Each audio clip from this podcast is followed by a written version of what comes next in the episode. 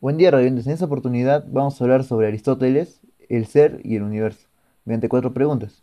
La primera es, ¿qué entiende Aristóteles por ser? Y unos ejemplos. Bueno, para Aristóteles serían todos los que nacen y mueren. Los seres pueden ser naturales y artificiales. El ser es natural cuando tiene vida y se puede mover, como por ejemplo podemos ser nosotros las personas, los animales. Y el ser también puede ser artificial, en el caso cuando son creados por el ser humano, como por ejemplo podría ser una silla, que es, que es una obra creada por el ser humano. Ahora, segunda pregunta, ¿qué es la sustancia y accidente? ¿Y cuál es la diferencia entre ellas? Bueno, la sustancia es algo que es propenso a cambiar. En cambio, el accidente son los cambios de la sustancia. Ahora, la diferencia entre estas es que la sustancia, entre la sustancia y el accidente es que los accidentes no existen por sí mismos, sino que existe en la sustancia. ¿A qué me refiero? De que para que haya un, un accidente debe haber una sustancia. Ahora, 3. Explica la diferencia que hay entre ser en, en acto y ser en potencia. Un ser en acto es un ser que es de hecho, aquí y ahora. Por ejemplo, un árbol, que puede ser un ser en acto.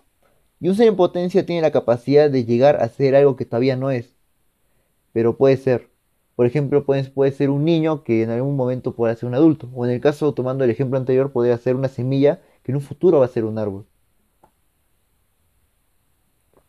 Ahora, menciona dos ejemplos de tipos de cambio y dos ejemplos sobre las cosas mencionadas por Aristóteles. Bueno, primero yo voy a hablar sobre las causas. Por ejemplo, puede ser la construcción de una casa. Por ejemplo, la causa material, que sería el cemento y ladrillos. La causa formal, que serían los planos. La causa eficiente puede ser los obreros. Y la causa final, ya sería la casa, el producto final. Luego está la construcción de un carro, que sería lo mismo. La causa material sería la lata, también puede ser el caucho, componentes eléctricos.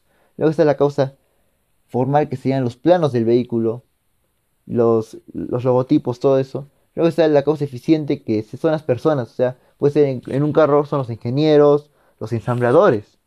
Y por último está la causa final, que, que es el automóvil, o sea, el producto. Ahora vamos a hablar sobre los ejemplos de los tipos de cambios. Yo elegí dos que son muy importantes, que es el cambio cualitativo, que, que puede ser, por ejemplo, cuando algo puede cambiar de color.